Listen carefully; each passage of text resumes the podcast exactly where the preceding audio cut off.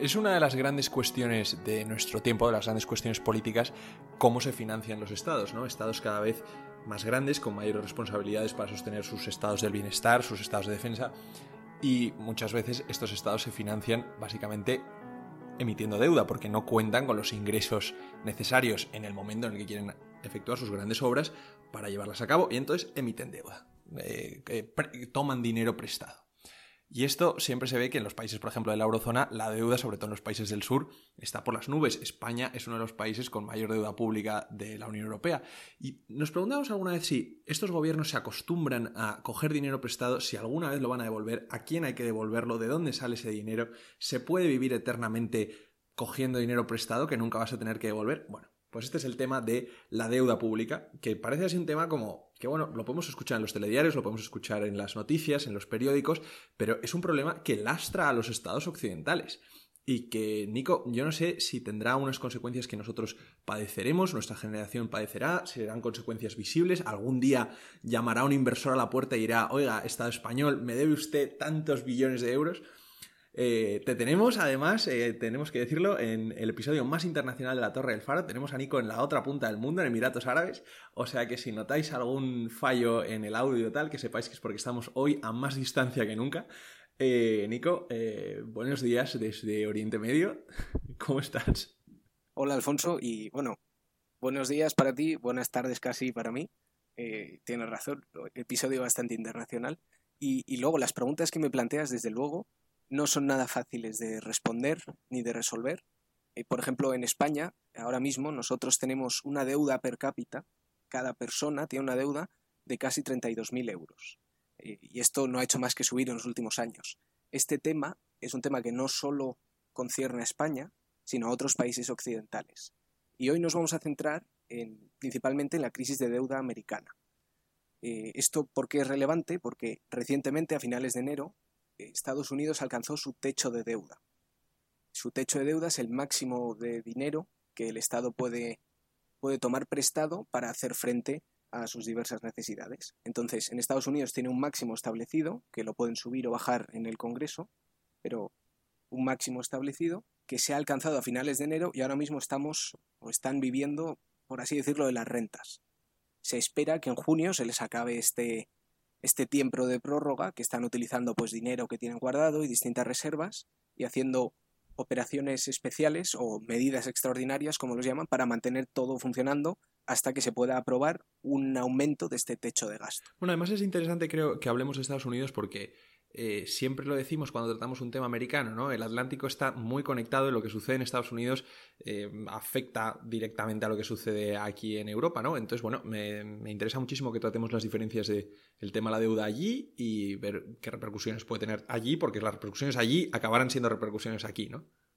Claro, y esto hace unos meses eh, publicamos un episodio que, se titulaba, si nos, o preguntaba, nos dirigimos hacia una nueva crisis, y era señales desde el Reino Unido. Era el episodio 39 y comentábamos temas de, sobre todo del Reino Unido, de las medidas del Istras y la crisis que hubo de su deuda. Era un tema de deuda motivado por un tema político en el cual el Banco de Inglaterra tuvo que intervenir.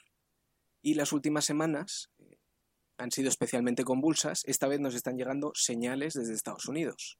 Rumores de esta crisis de deuda que ahora comentamos y otros temas como las quiebras de dos bancos importantes, principalmente el segundo, el Silicon Valley Bank, y por último también pues inestabilidad en los mercados financieros debido principalmente a la quiebra de este, de este banco que era el 15 o 16 más grande de Estados Unidos y ha sido la segunda mayor quiebra en la historia de un banco americano. Desde luego el panorama, el panorama parece muy tormentoso. Entonces, eh, vamos a empezar, si te parece, un poco por los términos.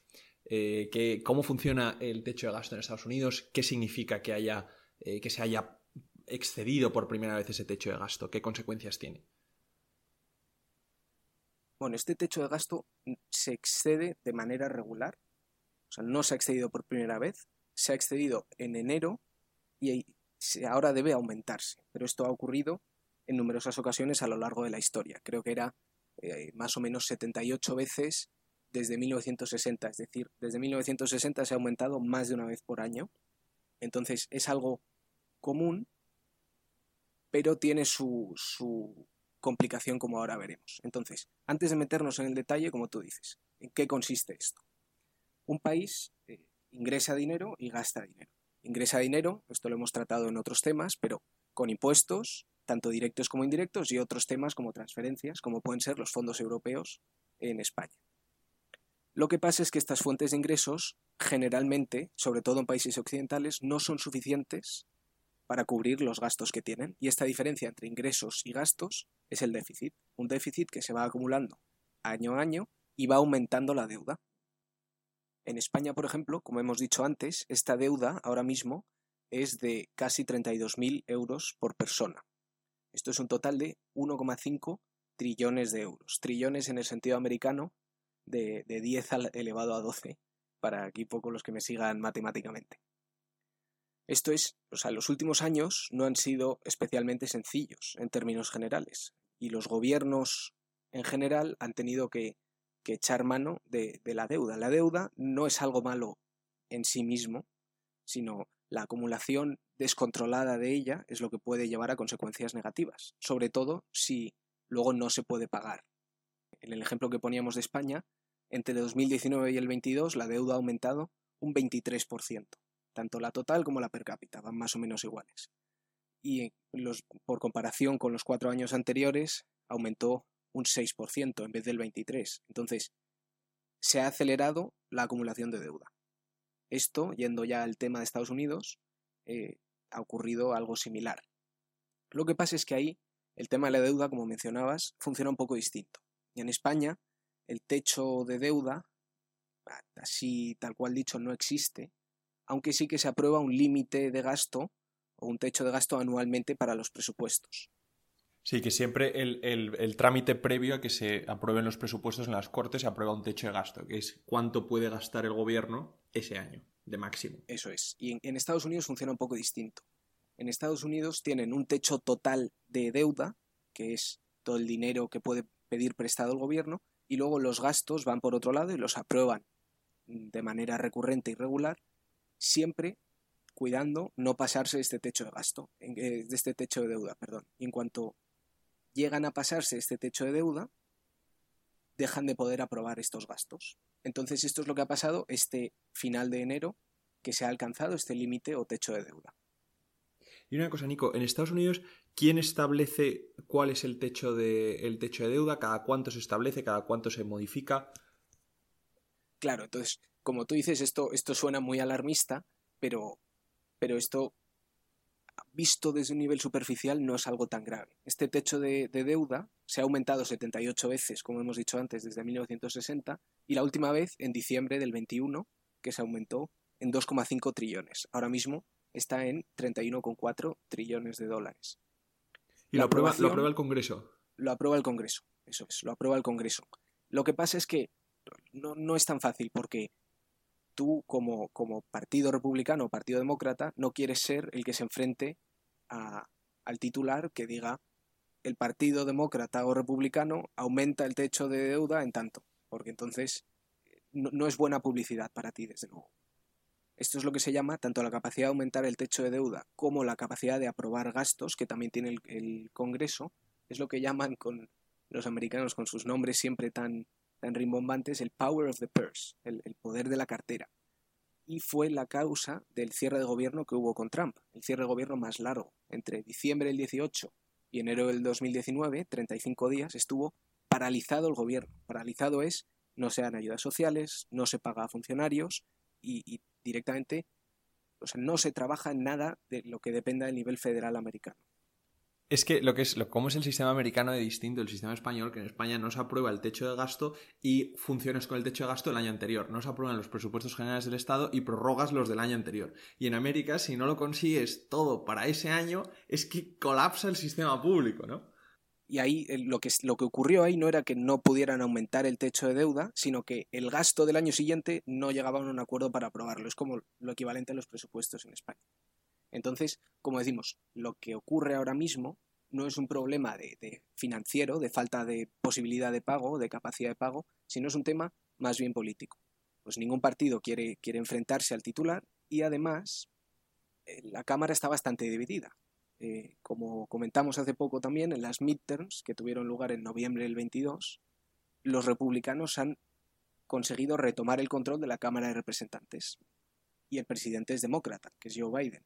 Entonces, entra aquí en juego una negociación. Una negociación en la cual los republicanos, que es el partido más conservador, quiere aprovechar este poder, el power of the purse, para conseguir concesiones por parte del gobierno.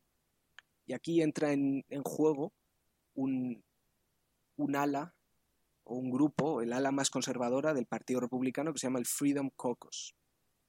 Y tienen principalmente tres demandas para, para dar pie a este aumento del techo de gasto. Es decir, ponen como condición para aprobar el, techo de deuda, perdón, he dicho techo de gasto, pero me refería a techo de deuda, para aprobar este aumento ponen tres condiciones principales.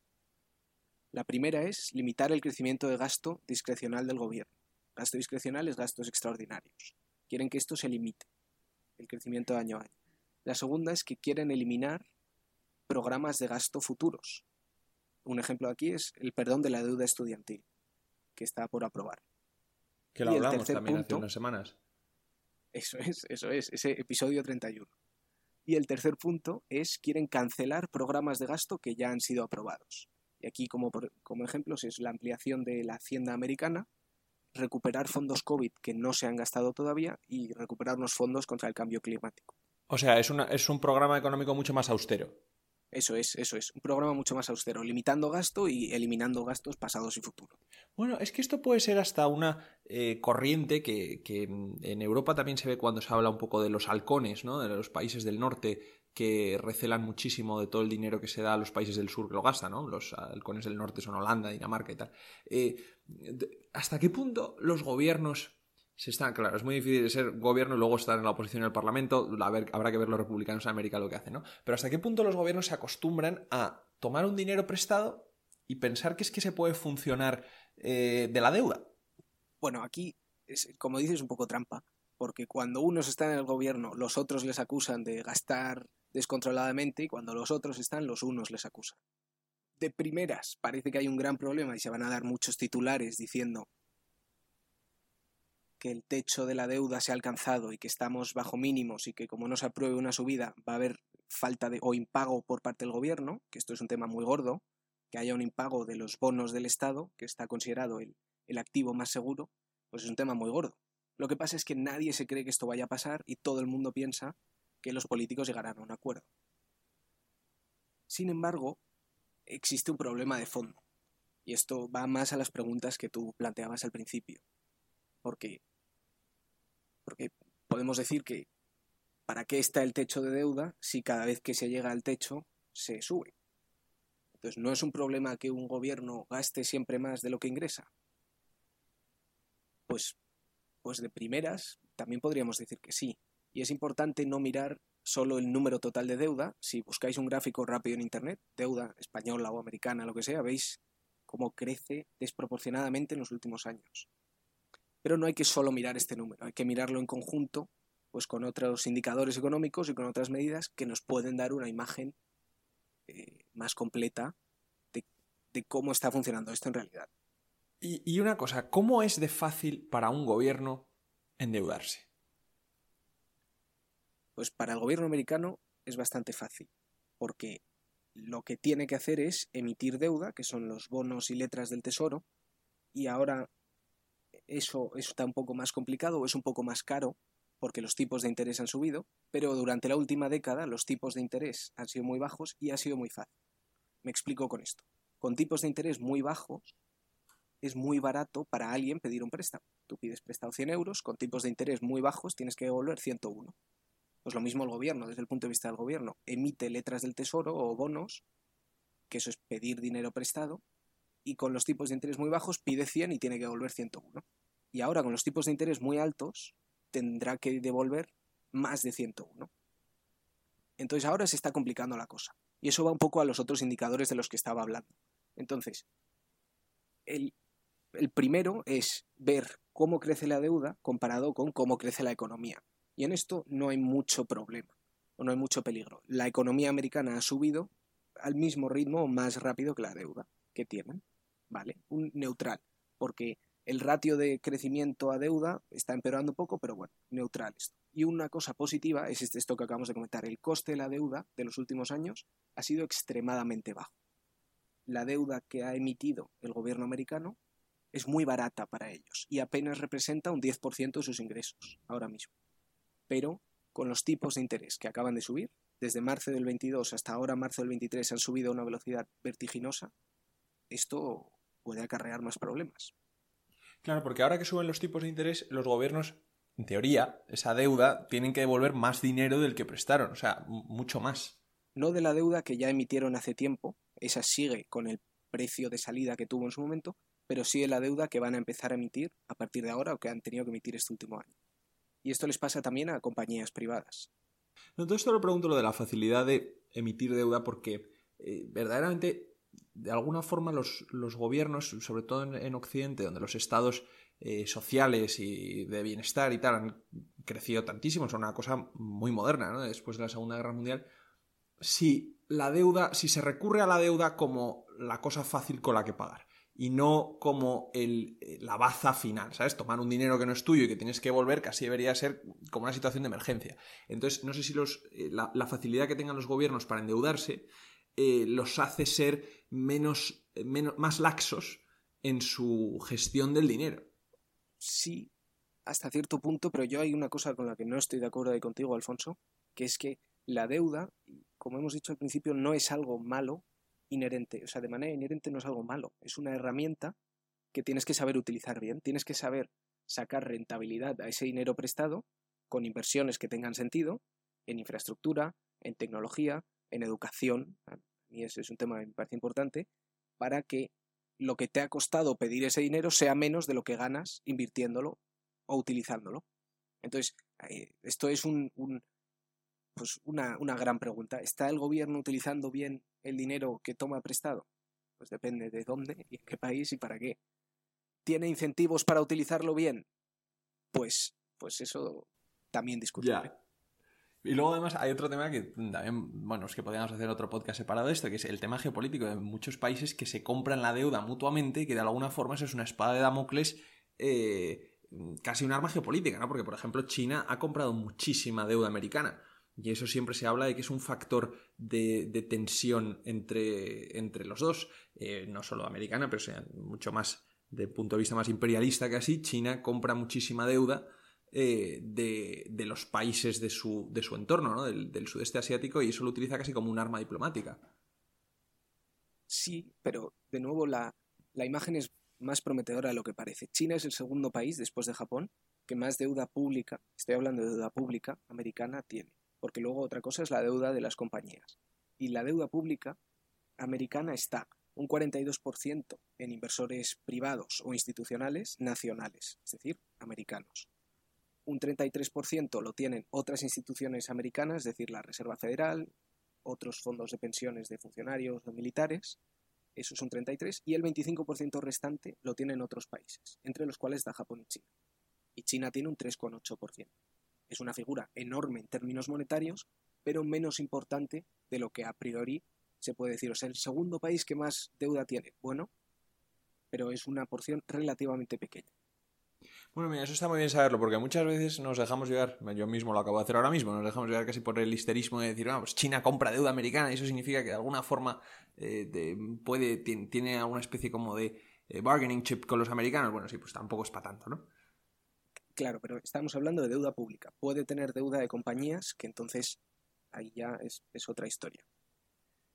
De todas maneras, lo que estaba diciendo, de la herramienta se puede utilizar bien o se puede utilizar mal y tiene peligros eh, su uso. Y esto lo, estamos, lo hemos visto en las últimas semanas con la caída de dos bancos, Silvergate y de Silicon Valley Bank. De estos dos bancos, el más importante es el segundo, Silicon Valley Bank, porque ha sido la segunda quiebra más grande en la historia de Estados Unidos y porque en el momento de la quiebra era el banco pues, número 15-16 de, de todo el país. El primer banco eh, fue más bien una quiebra voluntaria una liquidación voluntaria que se dice, y fue el miércoles y el segundo, pues entre jueves y viernes, cayó. El primer banco, sus clientes principales eran este Silvergate, era pues, plataformas de criptomonedas, y el segundo, que es en el que nos vamos a centrar porque las razones y el proceso de quiebra o liquidación voluntaria son muy similares. El segundo banco, sus clientes principales eran empresas jóvenes, innovadoras, principalmente tecnológicas y otras startups. Estas empresas jóvenes son apadrinadas por fondos capital riesgo que les dan un dinero inicial para empezar sus operaciones. Y este dinero lo tenían guardado en este banco, en Silicon Valley Bank. Entonces, la mayoría de los clientes de este banco tienen este perfil. Perfil de empresas jóvenes, arriesgadas y que no, no son rentables ahora mismo. Son apuestas de rentabilidad a futuro. Lo que ha ocurrido es que el aumento reciente de los tipos de interés causa que haya más salida que entrada de dinero en este banco. Los clientes, en vez de meter más dinero, pues han necesitado utilizar más dinero para sus operaciones diarias, porque no podían conseguir dinero de otras maneras por el aumento de los tipos de interés. Este aumento eh, de intereses, como decimos, causa más salida de dinero que entrada en el banco y el banco no tiene todo tu dinero guardado en una caja fuerte. El banco coge el dinero que le prestan los clientes y lo invierte en otros sitios. Pues bien, este banco lo invertía principalmente en bonos del Estado. Y estos bonos del Estado han bajado de precio por la subida de tipos de interés. A lo mejor aquí nos metemos ya en temas muy financieros, pero lo que hay que saber es que si suben tipos de interés, baja el precio de los bonos del Estado. Y entonces se han visto obligados, para conseguir este dinero que les pedían los clientes, a vender estos activos que habían bajado de precio y por lo tanto a, a que esas pérdidas aparezcan. Entonces espero no haberme metido demasiado técnico. O sea, han, mal vendido activos de alguna forma. han mal vendido activos. Y aquí, para los más, los más contables, lo que ha ocurrido es que han tenido que reclasificar sus activos financieros a coste en activos mantenidos para negociar. Lo que hace, como tú dices, es que aparezca el precio de verdad de ahora de los activos, mal vender activos. Eso, eso para los legos. En, en temas financieros es mal vender activos.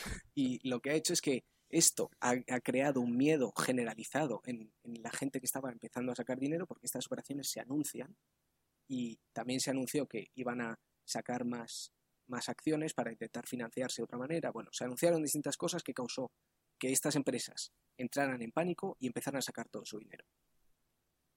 ¿Qué ocurrió? Que entró el viernes el Fondo de Garantía de Depósitos americano, el equivalente americano, y dijo y tomó el control del banco.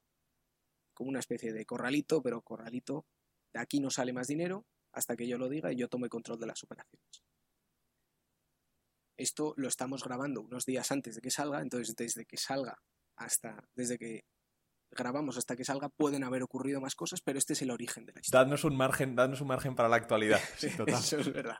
Y entonces esto es un refleja de una cierta manera un poco las, los peligros que tiene dónde inviertas tus cosas o tus deudas o los peligros que existe para la economía de estos temas de, subidas de tipos de interés.